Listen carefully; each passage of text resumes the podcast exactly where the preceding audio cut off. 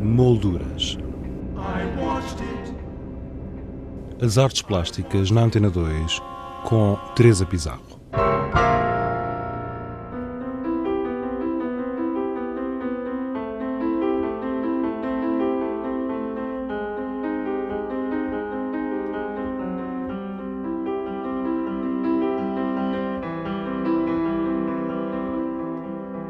No âmbito das comemorações do centésimo aniversário do Instituto Superior Técnico em Lisboa, pode ver-se no átrio do pavilhão central a Casa dos Segredos de Ana Vidigal.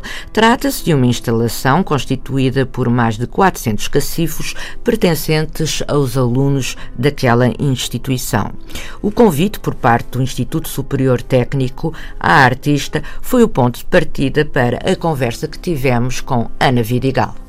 O, o convite, em princípio, foi-me feito uh, e eu penso, porque eu, eu depois manipulei logo as coisas, mas penso que tinham pensado primeiro numa exposição de pintura. Uh, só que eu, quando vi este espaço, quer dizer, já conhecia o espaço, mas quando percebi que tinha acesso a qualquer local do Instituto, achei que seria uma pena não, não utilizar uh, o espaço para fazer uma instalação especificamente para aqui.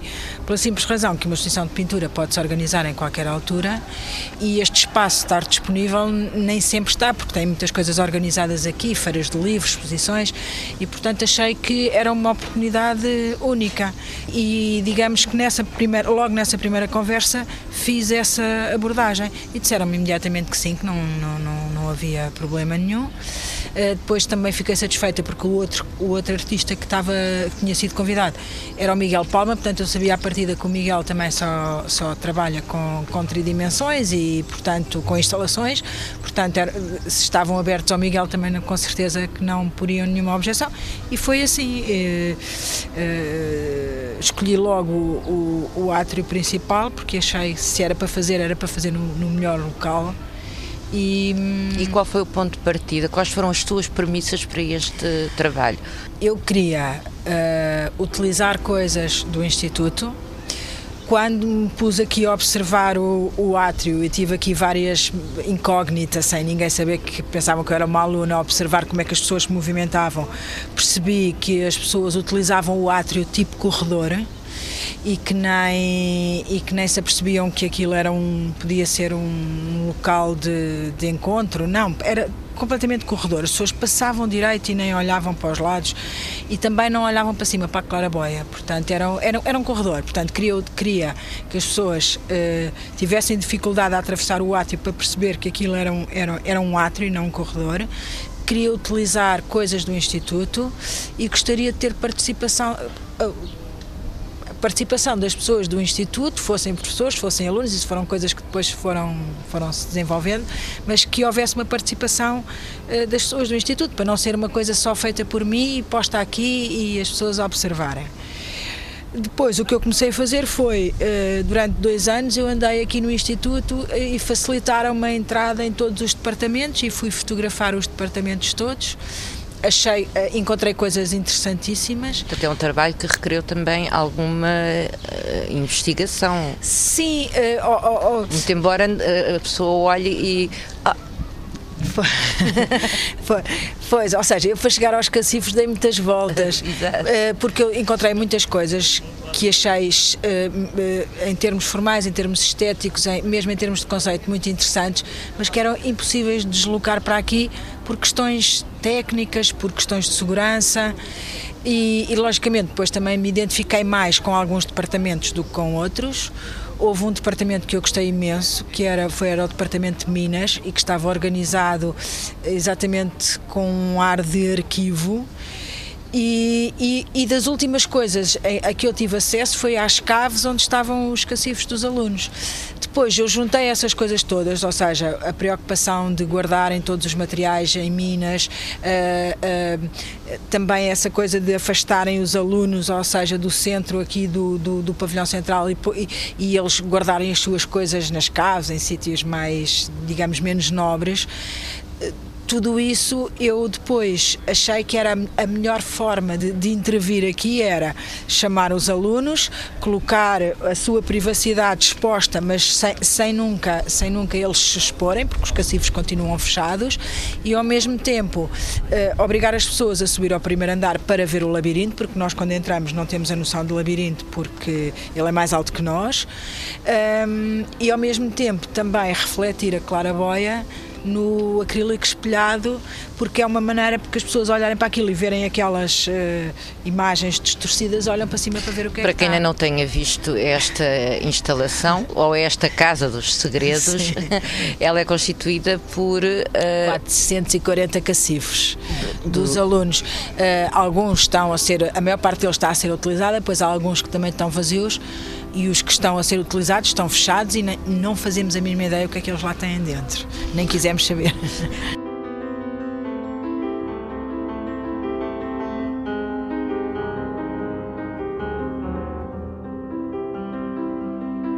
Há pouco, quando falaste neste espaço aberto da, da entrada, um, pronto, isto é uma construção que, que, que remonta ao Estado, Estado Novo, novo e, e, portanto, tem as características muito próprias. Ao colocar-se este labirinto, não, esta confusão, entre aspas, digamos assim, não é um pouco desconstruir também este lado clean? é, um, é um pouco. Eu, eu estou agora a colaborar com um aluno de arquitetura, porque aqui no técnico também existe arquitetura, e ele fez-me um comentário muito engraçado, que foi o que eu. Uma das coisas que eu gosto muito de ver aqui são os engenheiros baralhados.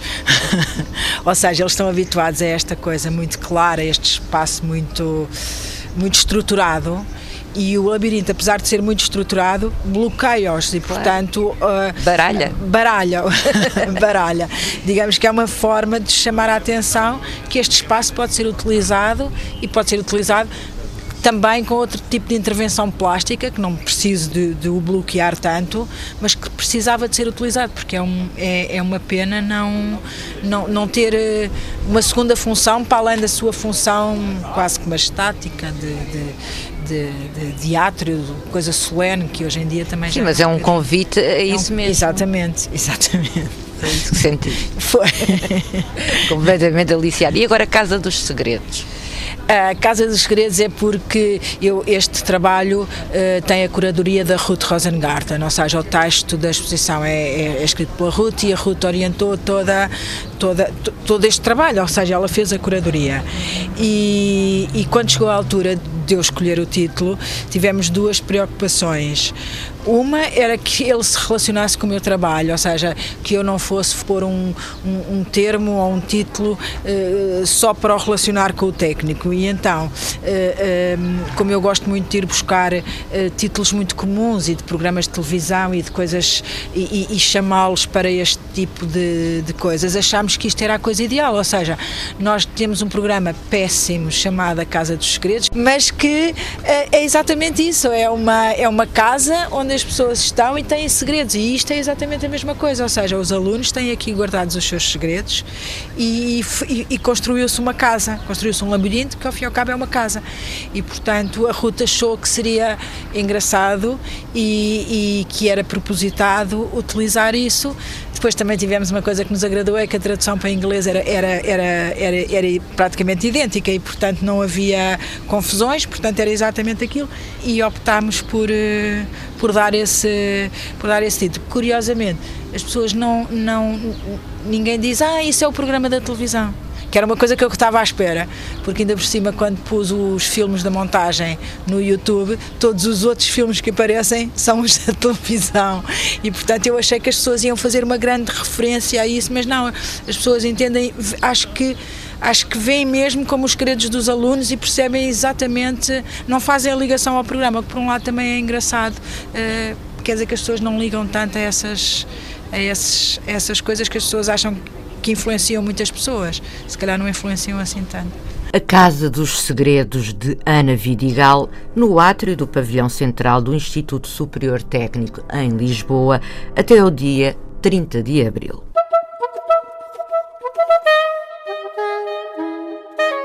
Exposições em revista.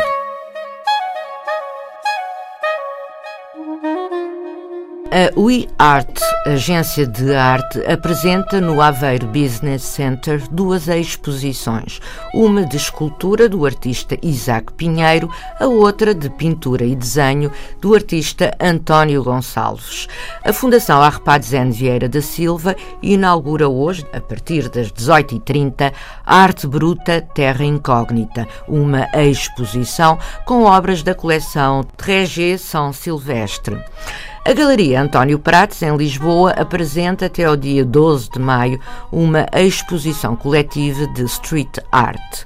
O Museu Coleção Berardo apresenta Nikias Skapinakis, Presente e Passado 2012-1950, uma exposição antológica, como nos explicou o artista. A exposição, uh, o plano da exposição é da minha responsabilidade mas contei naturalmente com a colaboração de Jean-François Chonier, do Dr. Pedro Lapa e depois da comissária professora Raquel Henriques da Silva e da conservadora do museu, doutora Rita Lugares.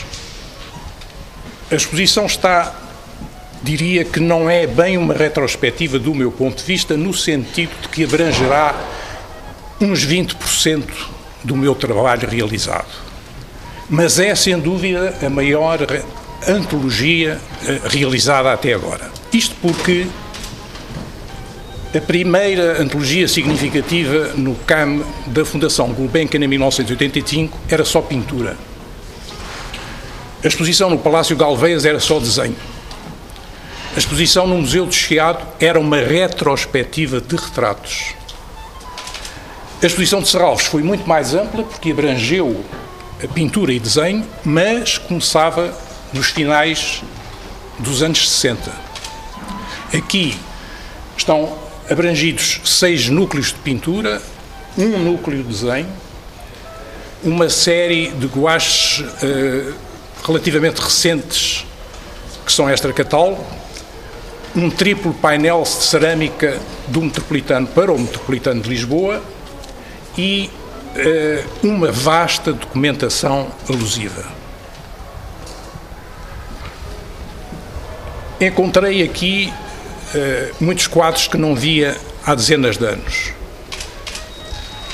Entre eles estão os seis retratos coletivos de, da série para o estudo da melancolia em Portugal e os três retratos da série dos Caminhos da Liberdade, que são expostos pela primeira vez. Devo dizer que uh, aguardo com muito interesse uh, a opinião da crítica e do público em geral. Mas para mim, entendo que é tempo de ficar calado, por agora. Nikias Skapinakis sobre a sua exposição antológica patente no Museu Coleção Berardo até o dia 24 de junho. Para conhecer alguns dos trabalhos que lá estão expostos, basta aceder ao blog do programa em rtp.pt barra molduras.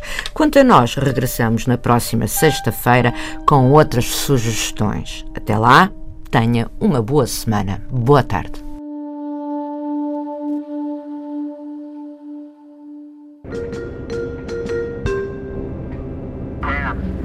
Molduras. As artes plásticas na Antena 2 com Teresa Pizarro.